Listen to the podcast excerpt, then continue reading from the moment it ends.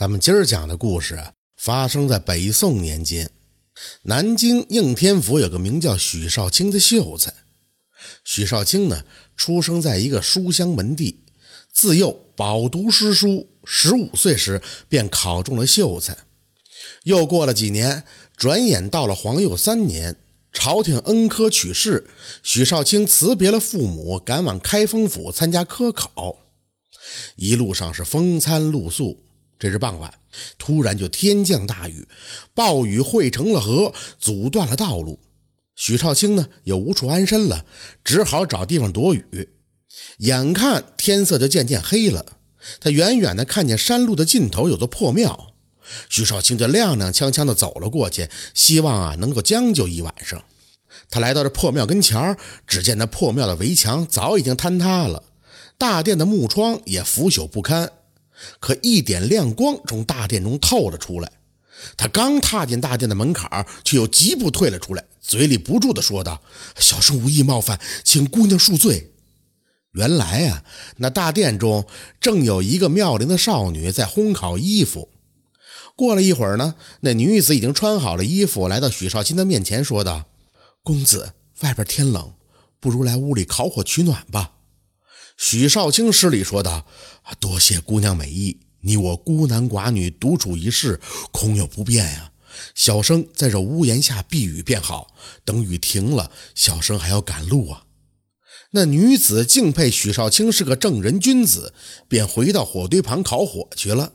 许少卿的身子本来就弱，加上风刮雨淋的，也就发起了高烧。他站在屋檐下边一个多时辰以后，就觉得眼前一黑，晕倒在地。那庙中的少女见许绍卿如此这般，急忙就把他拖进了屋里，把自己的衣服披在了许绍卿的身上，给他取暖。许绍卿牙关紧闭，浑身打着哆嗦。少女怕许绍卿烧坏了身子，便想喂他些热水，但是苦于什么都没有，而且也没有可以烧水的器具。最后。干脆将雨水含在口中，一口一口地喂他。过了很长时间，许少卿渐渐有了意识。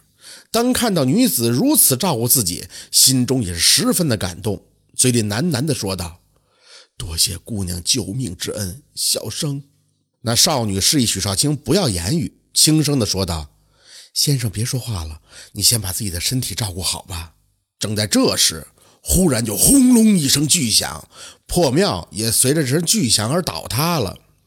许少卿和女子正在墙角处，两个人被压在了一个狭小的空间里边。原来那破庙已经有数百年的历史了，早已经荒废不堪。如今大雨把这破庙的地基也冲毁了，所以就倒了。那少女说道：“此地人迹罕至，我们若想得救，恐非易事啊。”雨水顺着瓦砾流到两个人的身上，许少卿再次昏迷了过去。到了后半夜的时候，雨终于停了。许少清浑身烫得像火炭一样，嘴里不停地喊道：“冷，我好冷啊！”火堆早已经被雨水浇灭了。少女解开自己的衣扣，用身子给许少清取暖。等到天光大亮时，许少清的高烧逐渐退了下来。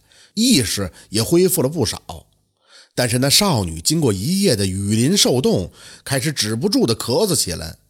许绍清说道：“姑娘姓甚名谁，家住何方啊？倘若小生能重见天日，定不忘姑娘大恩。”那少女气若游丝的说道：“我叫崔莺莺，是个孤儿，能和公子在此绝境相遇，也是你我的缘分。我的包袱中还有些干粮。”足够你吃个五六日。倘若我们两个人都在这耗着，恐怕等不到重见天日的时候了。我一个弱女子亦无用处，公子你将来大有前途。等我死后，将我身上的衣服扒下取暖，希望公子以后能积德行善，造福百姓。说罢，那女子竟咬舌自尽了。这突如其来的一幕让许少卿吃惊不小，自己和这眼前的女子萍水相逢，对方竟舍命相交。许少卿拉着崔莺莺的手，哭了好久。但是当他想到如果自己也死在这废墟之下，岂不是辜负了姑娘的一番好意呀？许少卿忍住悲伤，保存体力，就这样在废墟下度过了六七日。等粮食吃完了之后，眼看又过了三日，就在许少卿支持不住的时候，一阵马蹄声由远及近的传来。许少卿攒足了力气嘶喊，但是因为太过虚弱，喊出的声音很小。最后，许少卿捡起了一片瓦片，在胳膊上划了一个大口子，疼痛让许少卿撕心裂肺地嚎叫了起来。他这殊死一搏，也迎来了生的机会。有人就发现了废墟下的许少卿。等许少卿醒来的时候，发现自己躺在柔软的床上，胳膊也被用纱布包好。他这才得知，原来那天救自己的是陈留的一个县尉。当时县尉几个人办差回府，听到废墟下边有动静，便将少卿救了出来。崔莺莺的尸首则暂时存放在了义庄。县尉名叫钟楚仁，是个极其豪爽之人。他见许少卿才华横溢，有意就交个朋友，专程雇了一辆马车送许少卿进京赶考。到了京城之后，正好赶上开考，许少卿洋洋洒洒下笔千言，最后竟中了头名的状元。仁宗设宴招待三甲，封许少卿为文华殿大学士。此时，许少卿跪在地上痛哭不止。仁宗疑惑不解地问道：“登科及第乃是人生大喜，爱卿何故如此悲痛啊？”许少卿便将崔莺莺舍命救己的事情一一讲述了一番，在场之人无不动容落泪。仁宗听罢之后也是十分的感伤，说道：“爱卿现在有何打算呀？”许少卿就说：“臣祈求告假还乡，等将恩人好生安葬之后，再来侍奉君上。”宋仁宗点头应允，还御赐了百两黄金作为崔莺莺的丧葬之费。回去之后，许少卿从义庄讨回了崔莺莺的尸体，扶棺返乡，寻得一块风水宝地，将崔莺莺好生的安葬。可到了下葬的第二天，许少卿梦见崔莺莺竟前来哭诉，他大惊道：“恩人阴灵不散，今日相会，定有见教。”那崔莺莺说道。多谢公子大恩，厚葬了小女。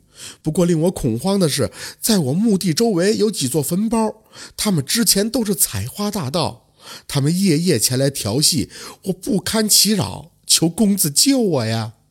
随后，崔莺莺惨叫一声，就消失不见了。许少卿也从梦中惊醒。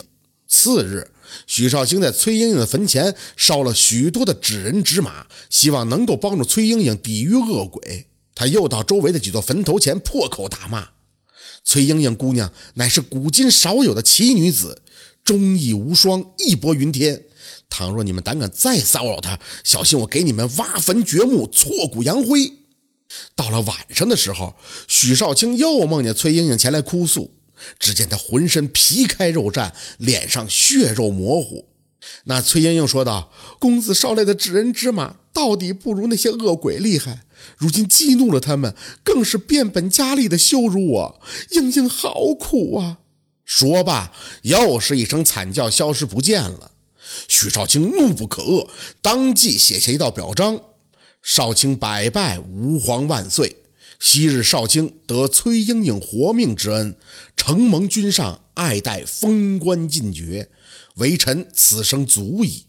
然恩人崔莺莺泉下被恶鬼所欺。”少卿于心不忍，少卿欲赴黄泉驱退恶鬼，以报大恩。待我死后，务必将我葬在崔莺莺墓侧。臣愿在九泉之下，永保大宋江山社稷。表彰书写完毕之后，少卿拔剑自刎。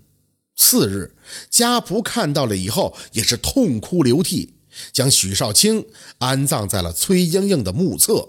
就在许少卿下葬的当晚，风雨交加，电闪雷鸣。第二天天一亮，人们就发现崔莺莺旁边的几座墓都被雷给劈开了，里边的尸骨也全都被烧成了黑炭。宋仁宗见到许少卿的表彰，被许少卿和崔莺莺的忠义所感动，派钦差大臣在许少卿和崔莺莺的墓前建了一座忠义庙，追封许少卿为天下无双忠义侯，追封崔莺莺为一品诰命夫人，两人永享世间香火。这就是忠义庙的故事。感谢您的收听，喜欢听白好故事更加精彩。